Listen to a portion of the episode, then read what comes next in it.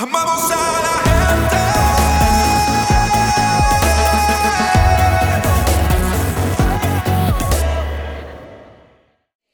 Vamos al Evangelio de Mateo, capítulo 14, versículo 24. Y quiero que por unos minutos abras tu corazón a la Biblia. La Biblia es la palabra de Dios. La Biblia es la revelación del corazón del creador de todo. La Biblia es la verdad. Por arriba de tu realidad está la verdad. La verdad es superior a la realidad. La verdad la tiene nuestro Señor Jesucristo. Por eso Él dijo, yo soy el camino, yo soy la verdad, yo soy la vida y nadie va al Padre si no es a través de mí. Cuando conocemos a Jesús, entonces que nacemos de nuevo, entonces por primera vez conocemos la verdad. Mientras no tenemos a Jesús, conocemos la realidad, pero no conocemos la verdad. So, si tú estás aquí por primera vez, qué bueno que viniste. Porque tú no estás aquí por casualidad. Tú estás aquí porque Dios te ama. Y porque Dios tiene un plan contigo maravilloso. Y no solamente contigo, con tu casa, con tus hijos y con tu descendencia. En el libro de Mateo, capítulo 14, versículo 24, y ya la barca estaba en medio del mar. Azotaban, azotada por las olas, porque el viento era contrario. Mas a la cuarta vigilia de la noche, Jesús vino a ellos andando sobre el mar. ¿Saben? Me encanta leer la Biblia, estas, estas palabras así, porque aquí es cuando Dios desafía la inteligencia del hombre. Aquí es cuando Dios desafía la ciencia, las leyes físicas. Aquí es cuando Dios desafía el humanismo. Aquí cuando Dios desafía cuando el hombre se cree que lo sabe todo. So, esta, eh, vino a ellos, eran los discípulos. Los discípulos eran 12 personas común y corrientes, como tú y como yo, que tuvieron el gran honor, el gran privilegio de convivir con el creador del universo. Jesús, Dios encarnado. Por un periodo de tiempo vivía con ellos, los discipulaba, les enseñaba, los sanaba, los transformaba, los equipó, los envió y los usó para transformar el mundo. Pero estos doce que andaban con Jesús estaban en medio de una tormenta. ¿Qué pasa cuando tú amas a Dios? Cuando tú le sirves a Dios, cuando tú te dejas transformar de Dios y de momento tú estás en medio del mar, en medio de una tormenta. ¿Sabes? Todos los que vivimos en el planeta Tierra tenemos que enfrentar tormentas. Vendrán situaciones en la familia, vendrán situaciones con los hijos, vendrán situaciones en nuestra economía, vendrán situaciones de enfermedad, vendrán todo tipo de tormenta.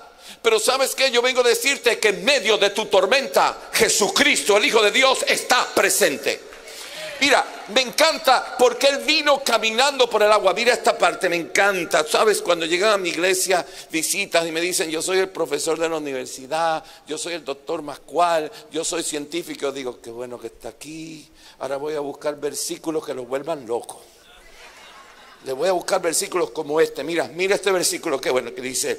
Y los discípulos viéndolo andar sobre el mar, se turbaron.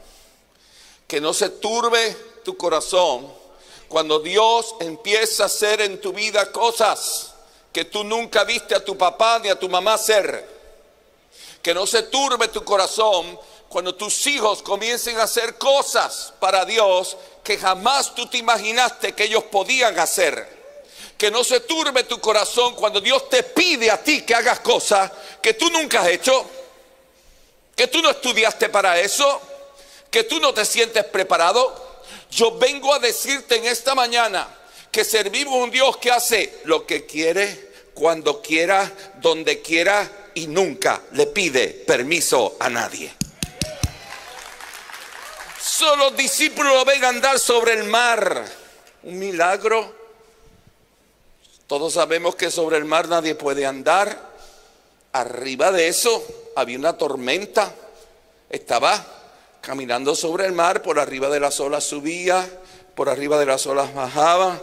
Y los discípulos se turban porque por primera vez vieron algo que nunca habían visto nadie, ni ellos ni nadie.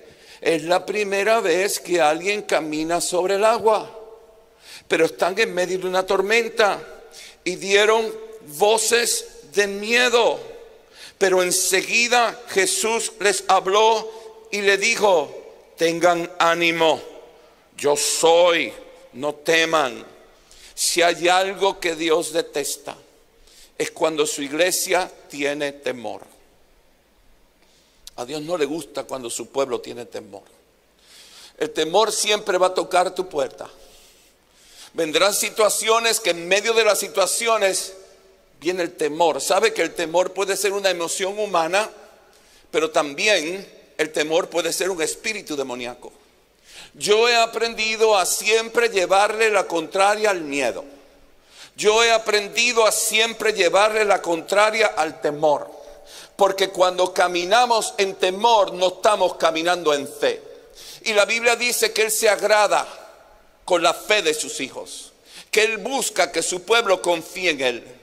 Que la fe provoca milagros. Muchas veces Dios quiere hacerlo, Dios está listo para hacerlo, Dios tiene el poder para hacerlo y simplemente está esperando que tú le creas para que Él lo haga. Porque la fe es como el, tú sabes, el switch que enciende, que fluya el poder de Dios. Pero el miedo apaga el poder de Dios. El miedo trae confusión. Dios no te quiere miedo. Cuando tú estés haciendo algún negocio, si tú eres empresario, jamás aceptes el miedo. Cuando vengan las malas noticias del médico, ok, tú la vas a escuchar responsablemente y tú vas a agradecer y vas a atesorar el consejo de ese profesional. Pero no permitas que esas palabras, aunque sean una realidad, traigan miedo a tu corazón. ¿Por qué? Porque el Dios que te llamó, el Dios que te salvó, el Dios que te ama, tiene poder sobre toda enfermedad. Tú vas a llevarle la contraria al temor. Alguien diga amén ahí.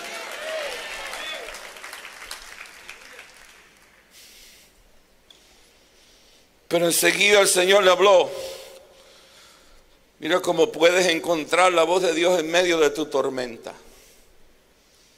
No solamente vieron la presencia manifestada sobrenaturalmente caminando por el agua, sino también encontraron la voz de Dios que le decía, no tengan miedo, tengan ánimo.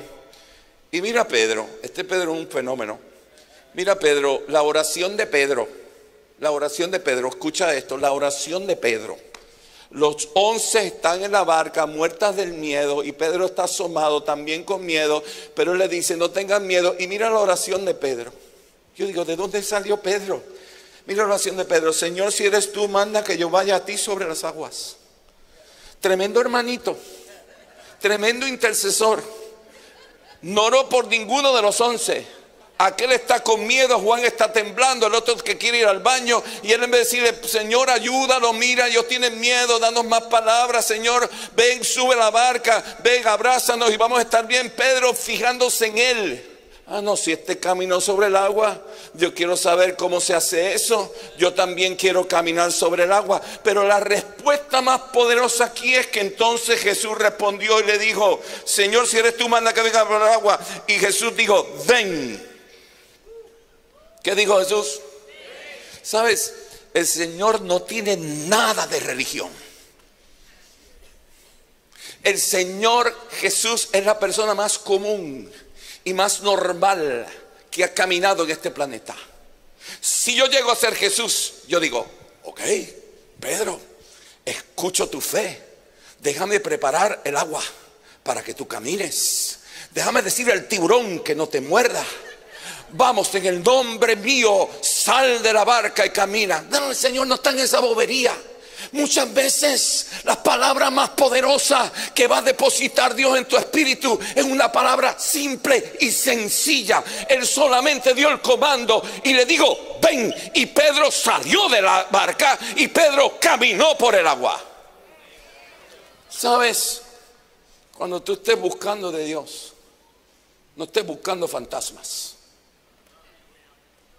No estés buscando experiencias sobrenaturales. No se me tienen que parar los pelos, me tengo que caer para atrás, me tengo que caer para adelante y entonces yo sé que Dios, no, Dios no es así. Una sola palabra que sale de la boca del Señor es suficiente para hacer que la física, que la tormenta y que las aguas tengan que someterte a tu obediencia a lo que Dios te dijo. Quiero decirte algo, que cuando el pueblo de Dios camina en obediencia, cuando el pueblo de Dios camina en obediencia a la palabra del Señor Jesús, suceden cosas sobrenaturales. La antesala a tu milagro es tu obediencia a la palabra. Y Pedro, el Señor dijo, ven, pues yo voy. Y descendiendo Pedro de la barca, andaba sobre las aguas e iba hacia Jesús, pero al ver el fuerte viento, tuvo miedo. Había tenido miedo una vez. El Señor le habló, se llenó de fe, se puso atrevido, le dijo, yo quiero caminar por el agua también. Pero cuando estaba caminando sobre su milagro, puso su atención en las voces del viento, en el ruido de la tormenta. Perdió la fe y se volvió a hundir. Pero como servimos un Dios de gracia, servimos un Dios de misericordia, servimos un Dios de nuevas oportunidades.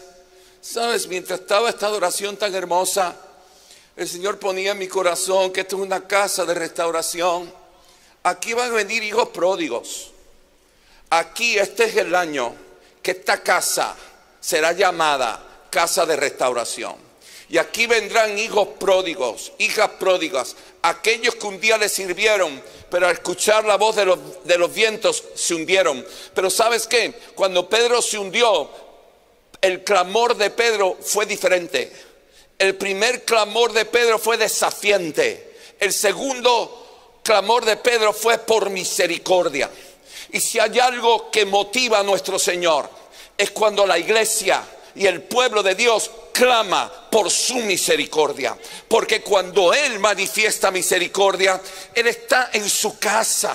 Él está en su corazón. Lo que más anhela Dios es darte una nueva oportunidad. Lo que más anhela Dios es manifestar su gloria, su misericordia, su compasión. Es decirte, yo soy el Dios que te ama como un padre. Yo nunca te abandono. Yo no voy a abandonar tus hijos. A mí no me importa si se están hundiendo. Pedro se estaba hundiendo en medio de una tormenta, pero yo cambié el rumbo. Yo iba hacia la barca hasta que Pedro comenzó a hundirse y cambié mi rumbo de la barca, voy donde está Pedro. Dice la Biblia que él puso sus manos, levantó a Pedro y juntos caminaron y se subieron a la barca otra vez. Y lo lindo de todo esto es que cuando Pedro y Jesús entraron a la barca, dice que la tormenta se cayó, que el mar se calmó. Mi prédica en esta mañana se titula Toda tormenta tiene un final. Pero asegúrate que Jesús está en tu tormenta. Porque sin Jesús la tormenta es eterna. Pero con Jesús la tormenta tiene un- una conclusión.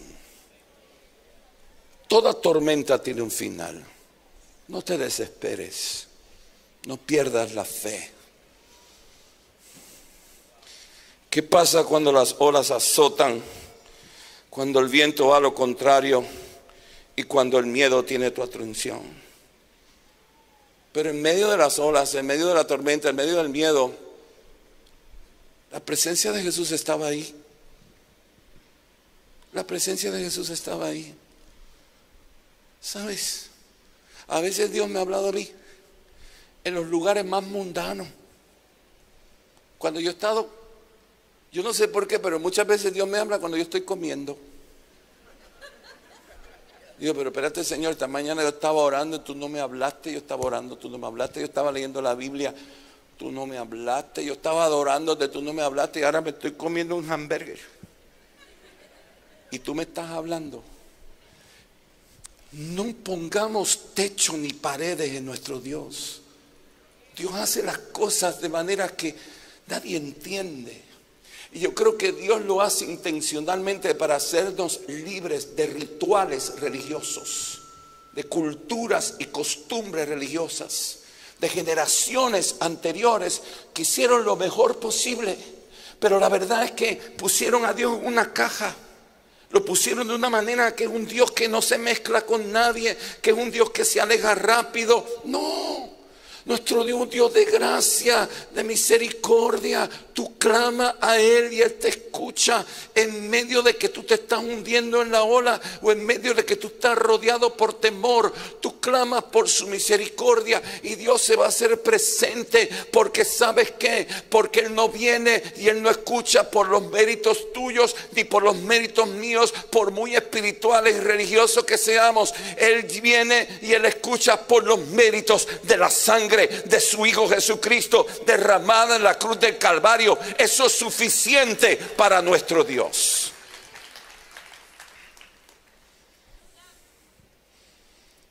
Toda tormenta tiene un final. En Cristo Jesús hay esperanza. Tu esperanza que está en Cristo Jesús. Ahora, yo aprendí algo que a mí me ayuda mucho y lo quiero compartir contigo. En el Salmo 42, versículo 11, esto lo aprendí del rey David. Ustedes conocen la historia del rey David. Él era rey, muchos enemigos, muchas guerras. El rey tenía enemigos de afuera, rey tenía enemigos de adentro y David tenía enemigos de su casa.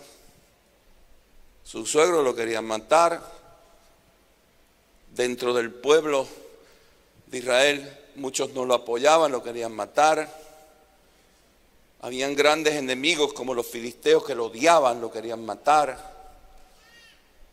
Y mira, mira esto que hacía el rey David. ¿Por qué te abates, oh alma mía? ¿Y por qué te turbas dentro de mí? Espera en Dios, porque aún he de alabarle salvación mía y Dios mía. ¿Sabes? Dice, está hablando a Él. Te dice, está hablando a Él. De vez en cuando háblate a ti mismo. Cuando venga el miedo, el temor, cuando tu alma no puede dormir, ¿por qué te abates, alma mía? Espera en el Señor, acuéstate a dormir. Porque, no, pastor, estoy desesperada. Porque estoy desesperada. Háblate tú, háblate tú. Porque estoy desesperada. Oh, mi hijo está muy mal, es cierto, tu hijo está muy mal. Es normal que te desespere, pero escúchame, Dios es el Dios que camina por el agua. Tú no estás sola. Tu esperanza que esté puesta en Jesús. Y entonces aprende a hablarte. Aprende a ministrarte tú mismo. Cuando tengo que tomar decisiones, yo no sé qué hacer, no qué hacer. ¿Por qué te abate, Fran? Dios te va a decir qué hacer. Él lo ha hecho antes, lo va a volver a hacer. Además, si te equivocas, Él te perdona. No coja carga, Frank. Confía en el Señor, Frank. Apréndete a hablar a ti mismo. En vez de entrar a la desesperación, en vez de entrar a tomar decisiones por nervios o por, o por, por, por pánico, antes de eso, apréndete a hablar fe. Háblate de acuerdo a lo que Dios te ha prometido. Háblate de acuerdo a lo que Dios ya ha hecho contigo. Recuérdate de dónde Dios te sacó. Recuérdate cuántas veces Dios te ha perdonado. Recuérdate cuando viniste a la iglesia y el pastor te dio una enseñanza que se clavó en tu corazón. Recuérdate cuando te hayan dado una palabra profética. Recuérdate el salmo que leíste. Recuérdate la adoración que le diste. De vez en cuando es bueno que como los locos estemos solo hablándonos nosotros mismos al espejo. Pero háblate fe, háblate las promesas bíblicas, háblate victoria, háblate la esperanza de que Cristo está contigo. Háblate que hay un futuro poderoso para ti, para tu descendencia. Háblate que aunque estés en la tormenta, el viento esté contrario. Ahí está la presencia del Dios que no abandona a su pueblo. Quita el vocabulario negativo de tu vida. No, no, no, no, no. Quita la negatividad de tu vida. ¿Sabes qué? Algunos de ustedes este año tienen que tomar decisiones de desconectarse de personas negativas.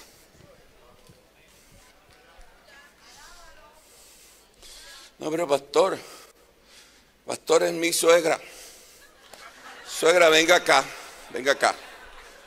Suegra, venga acá. Yo la amo, suegra, yo la respeto, suegra. Delante de mí, yo no quiero bochinche. Yo no quiero chisme. Yo no quiero cosas negativas. No me hable de las olas. No me hable de los pescados que usted no ve, que usted supone que está bajo la barca. No me hable de suposiciones. Hábleme de Jesús o hábleme de, otra cosa. Rodéate de gente de fe. Rodéate gente que te dé esperanza.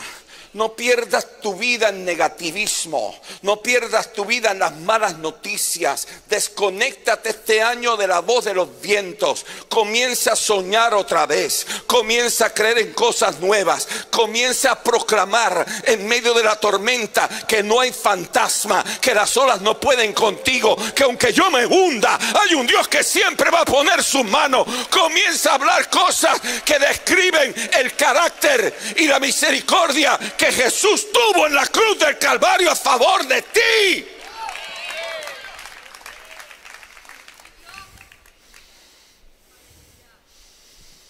Piensa en esto. Jesús caminando sobre las olas. Jesús sube a la barca. De la mano de Pedro.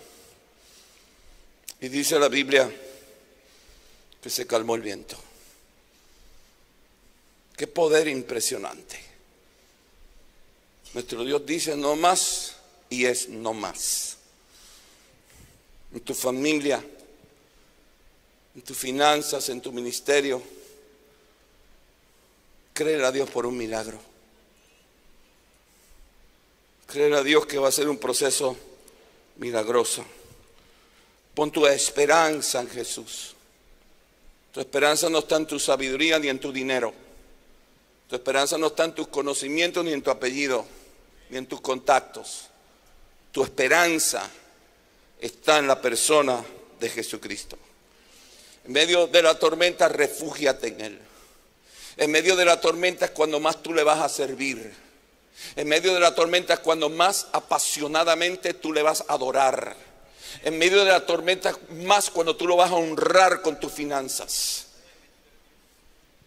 En medio de la tormenta cuando tú te vas a refugiar en la oración, en buscar su presencia, en su poderosa palabra.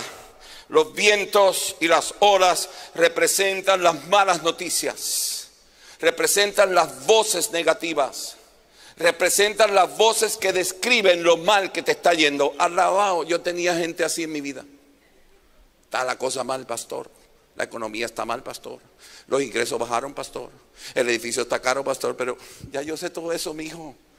Yo no necesito un reportero en mi vida. La unción de reportero no es bíblica.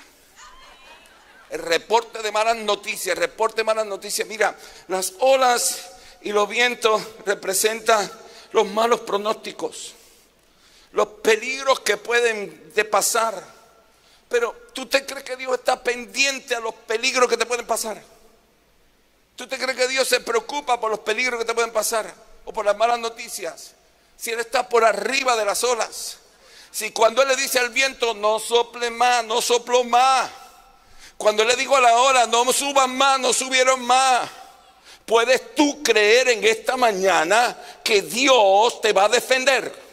Puedes tú creer en esta mañana que Dios escucha tu clamor. Puedes tú creer en esta mañana que lo peor que te puede pasar en tu vida, Dios lo va a tornar para darte un mensaje, para darte una unción, para darte un ministerio, para darte credibilidad, para manifestar una gloria mayor. ¿Puedes tú creerlo en esta mañana?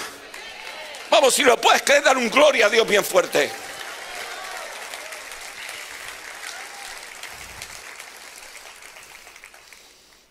En las tormentas tenemos que caminar en fe. No hay otra. Pero déjame decirte algo. Muchas veces cuando caminamos en fe es un caminar de soledad.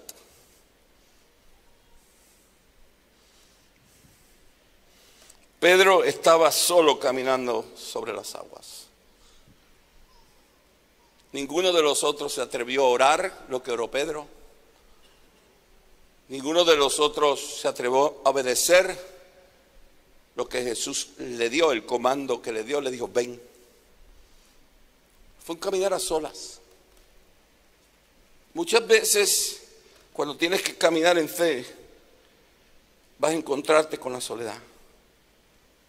Pero en los tiempos de soledad son hermosos. Déjame decirte, son hermosos. Porque cuando todo el mundo, aunque te aman, aunque te quieren, pero Dios a veces permite caminar de fe para tenerte a ti a solas con Él. Para probarte que tú eres suficiente para traer la presencia. No sé si me explico. Porque si hay algo que Satanás pone en los cristianos es culpabilidad y juicio. Que no soy digno, que yo soy pecador, que mi pasado es feo. Te juzga, que no oré, no suficiente, te juzga.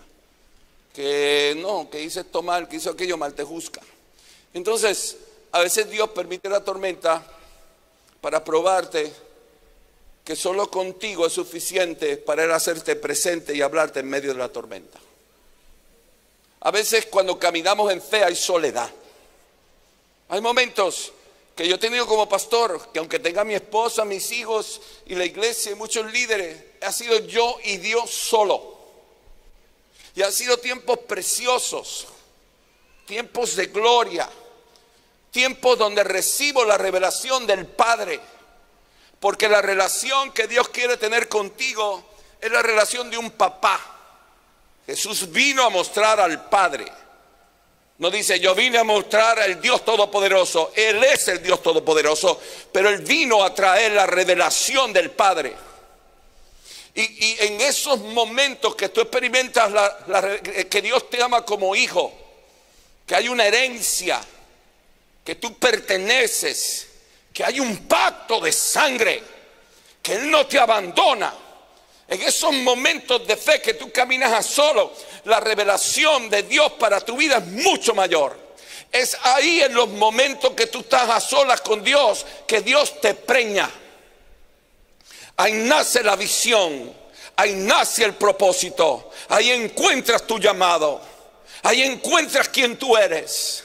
Personas que no saben quién son, no tienen identidad, porque un padre y una madre no le pusieron la identidad. Es el papá y la mamá quien pone la identidad de los hijos. No es el gobierno, no es la educación y mucho menos ellos.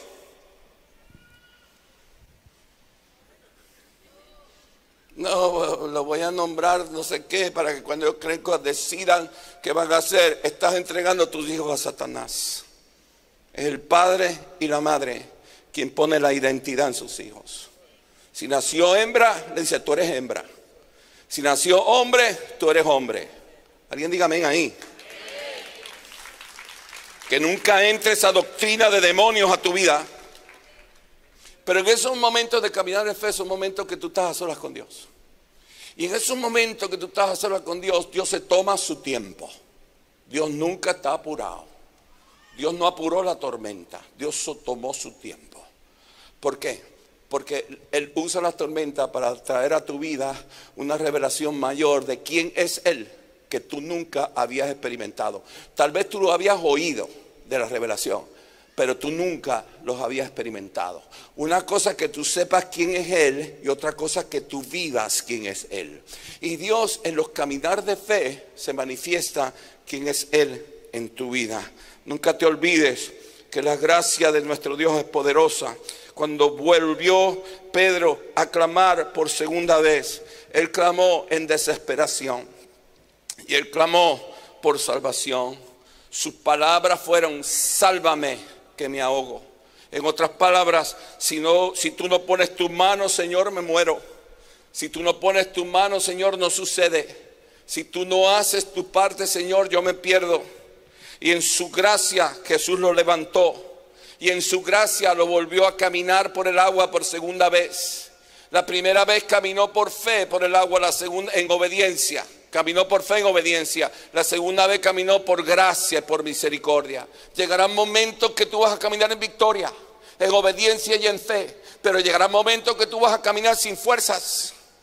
sin esperanza, vacío, que no sabes ni a dónde vas. Pero en esos momentos es un caminar de fe también.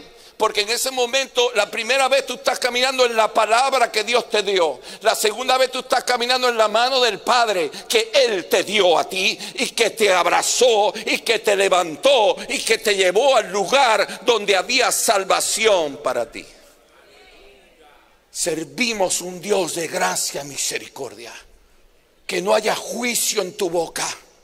Cuando vengan los hermanos por ahí que llevaron muchos años, que se fueron de la iglesia, abrázalos, bésalos, alégrate con ellos. Cuando vengan los endemoniados, abrázalos, bésalos, alégrate con ellos. No se pongan a hacer comentarios que los hagan sentir inferiores. Se pongan a hacer comentarios religiosos. Alabado como había orado por ti. Cuánta lágrima di por ti. Eso no es el vocabulario. Cuando alguien se hunda, pon tus manos, levántalo, llévalo a la barca. Gózate con aquellos que vuelven otra vez a la presencia de tu Dios. Seamos una iglesia de gracia, de misericordia, porque es en la gracia y en la misericordia donde las vidas son transformadas.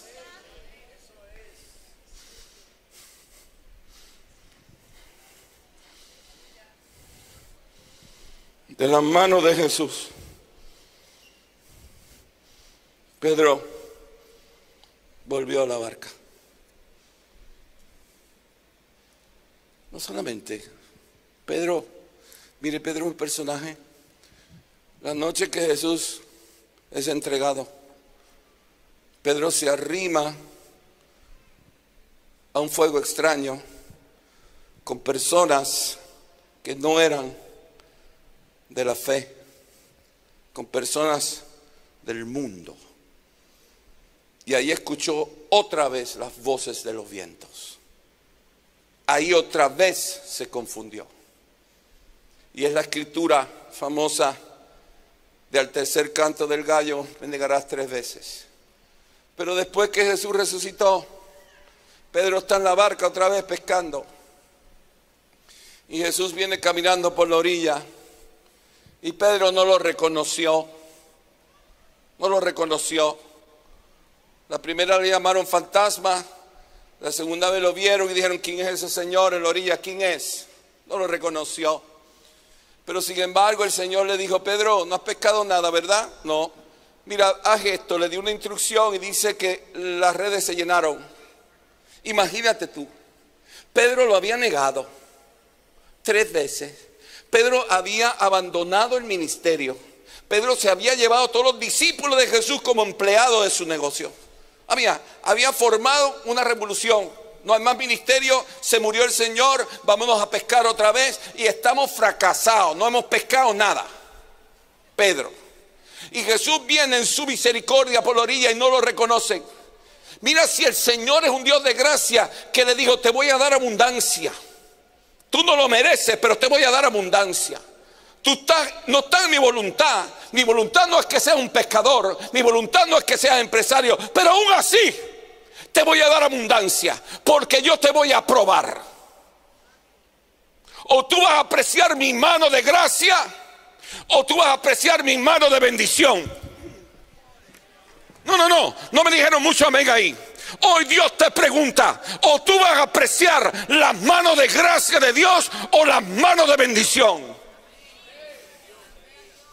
Y yo te vengo a decir, abraza, atesora la mano de gracia y de misericordia de nuestro Señor Jesús.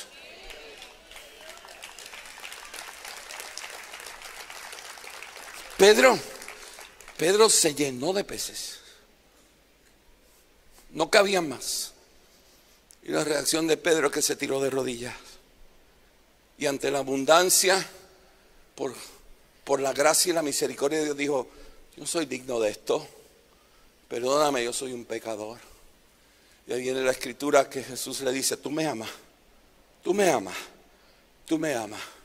Y Dios lo confirmó como el gran apóstol Pedro. Pedro no merecía nada. Sin embargo, Dios se lo dio todo, porque Dios es así. En medio de tu tormenta, aunque venga el miedo, la duda, las voces contrarias, tus errores y tus confesiones negativas, yo vengo a decirte esta mañana que Dios estará contigo. Dios no te va a abandonar. No, no, no.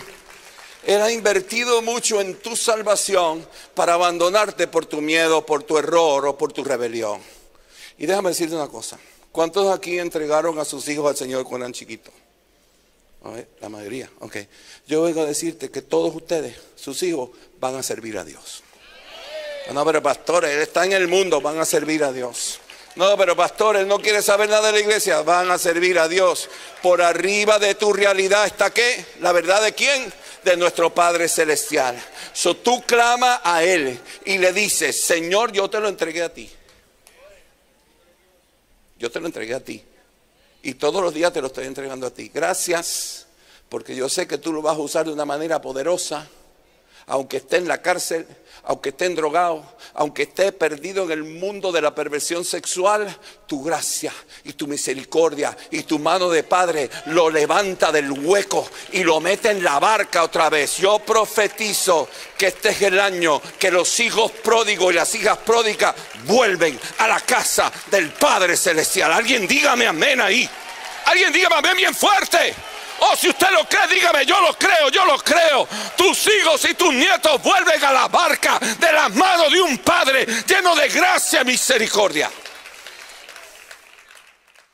Gracias por ser parte de nuestra sección de podcast de Uno Church. Puedes seguirnos en todas las plataformas digitales. Si desea brindar alguna generosidad, puede hacerlo a través de paypal.me slash catacumba 5 app Church Center Catacumba 5. Puedes enviar tu donación a Catacumba 5 RR05 Box 24800 Añasco, Puerto Rico 00610 y ATH Móvil Business slash Catacumba 5. Gracias por creer y ser parte de llevar el Evangelio hacia el mundo a través de tu generosidad.